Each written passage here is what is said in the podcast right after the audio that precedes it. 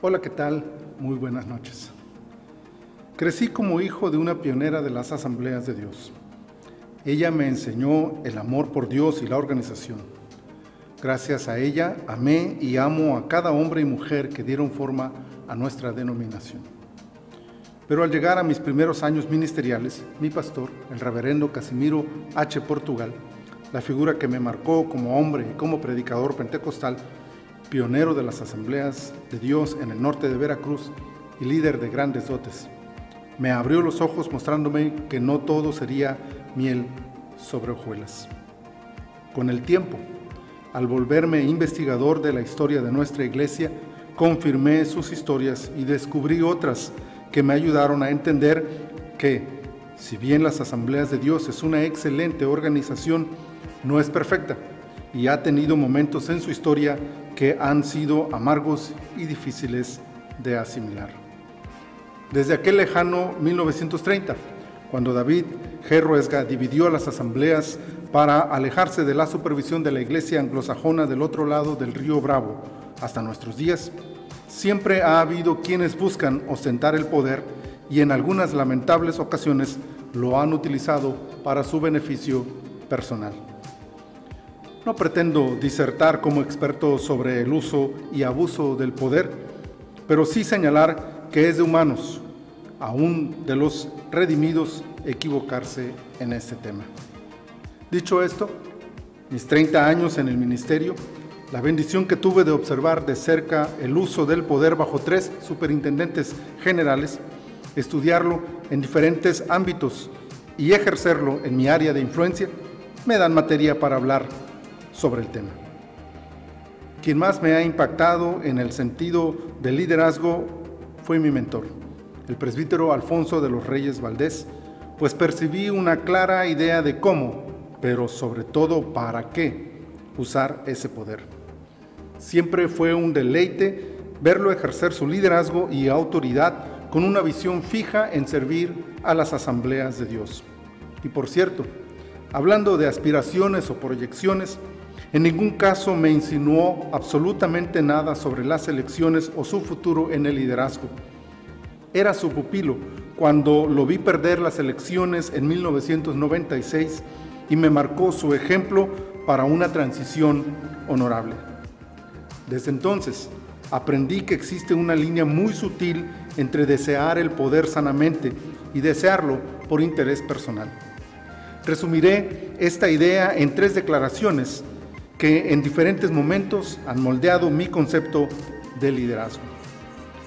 El liderazgo no debe ser ambicionado. El que se considera a sí mismo indigno es el que está mejor preparado para ejercerlo. Y por el contrario, el que más lo desea es el que menos lo merece. Eso me queda más que claro. Sin embargo, la presencia de la búsqueda del poder por el poder mismo no es ajena a nuestros tiempos. Así lo decía don Alfonso de los Reyes cuando citaba a un célebre político y decía, el poder corrompe y el poder absoluto corrompe absolutamente. Entonces, y partiendo del supuesto de la existencia de una búsqueda del poder, considero fundamental para la historia y por motivo de conciencia declararme al respecto. Ante estos dos caminos, la búsqueda del poder o la dependencia del Señor para dirigir su obra, mis convicciones me obligan a decantarme por un lado y me declaro entonces enemigo de la búsqueda del poder. No heredé esa filosofía de mis mentores y ciertamente no heredaré esas asambleas a mis hijos y a los discípulos que Dios ha puesto bajo mi cobertura. Si para esta hora me puso Dios al frente de la formación ministerial de las futuras ministras y ministros de su obra como pastor y director de un instituto bíblico, enhorabuena.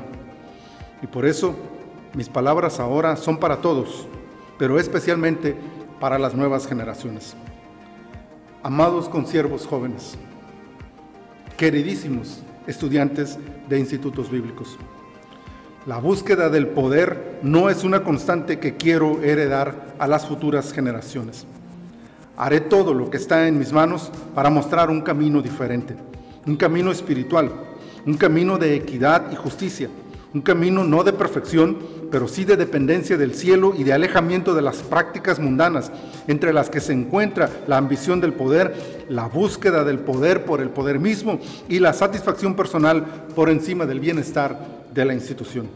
Enseñaré y defenderé la idea de que el poder, si no es para servir, no sirve, que el poder no se ambiciona, pero cuando se recibe, se usa con integridad y justicia que el poder es para tomar decisiones y se deben tomar sin temor al costo o beneficio político, en estricto apego al bienestar de aquellos a quienes se sirve. Que el poder se ejerce con humildad, lejos de la soberbia y la presunción. Que la promoción propia o de extraños es ajena a la voluntad de Dios, pues Él mira el corazón del hombre que no hay necesidad de preguntar a nadie por quién va a votar, ni mucho menos sugerir a una persona como el ideal para ese puesto.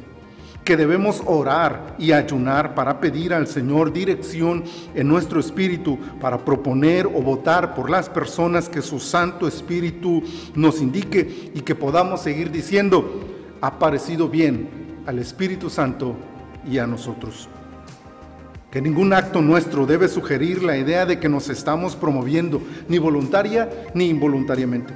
Por el contrario, debemos esforzarnos por evitar todo tipo de promoción, llámese promoción de nuestros trabajos ministeriales o cualquier otra actividad que pueda ser mal interpretada como acto promocional.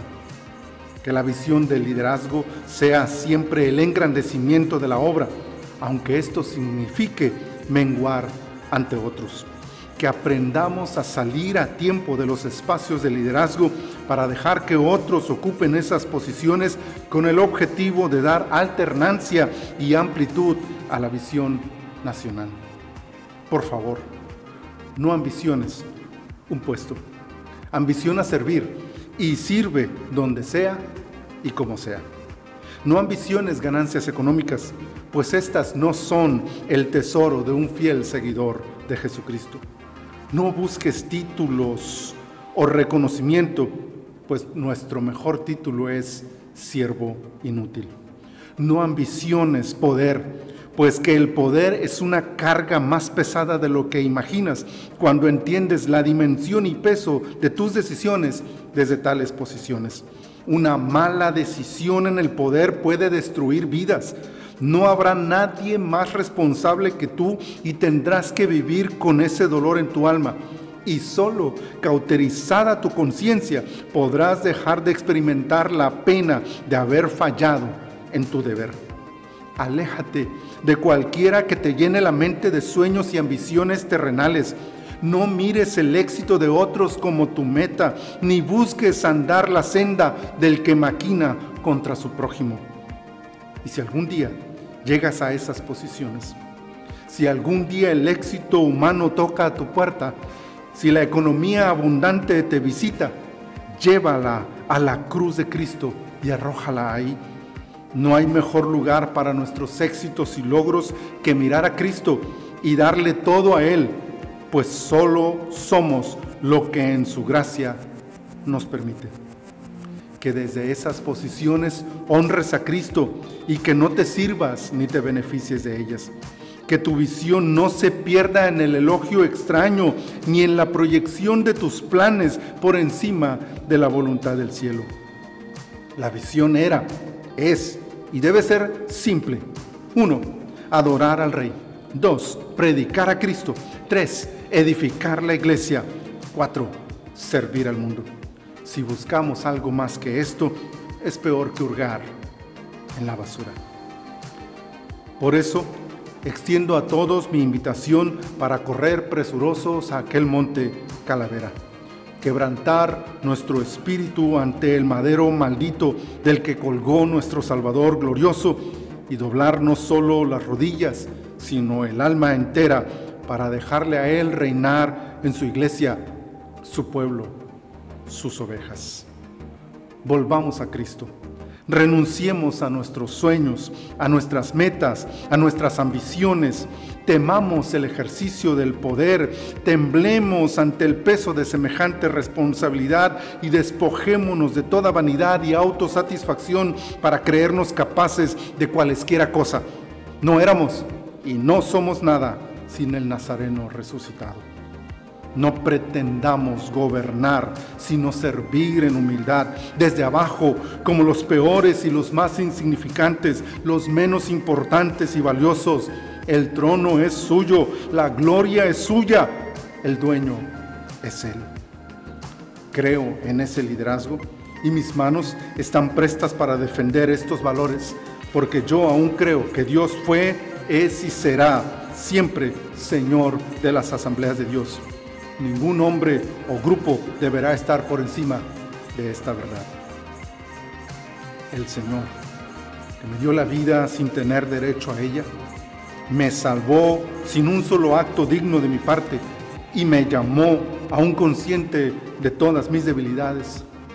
Me dé su gracia para sostener estas palabras que no pretenden otra cosa sino cumplir la promesa, la promesa hecha hace 35 años de vivir y morir por Él y para Él.